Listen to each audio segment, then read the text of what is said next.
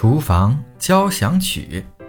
有一天夜里，一家人家睡觉了之后啊，在厨房里呢传出了争吵声。哎，这是谁在说话？原来呀，是那些厨房用具啊争吵了起来。菜板说：“太不公平了，每次切菜切就切吧，非把我垫上。哎呦，我最怕剁饺子馅儿了。”每次是满身伤痕呐。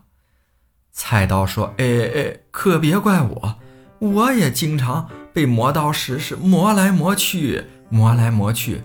遇到剁排骨啊，我也是经常断胳膊断腿的。”这炒锅说了：“行了吧，行了吧，你们才受几次伤啊？每天我都烫伤三次，每次屁股都烧得通红。”哎，还是碟子碗啊好啊，主人每天都刷得干干净净。碟子碗可说话了：“哎呦，可拉倒吧！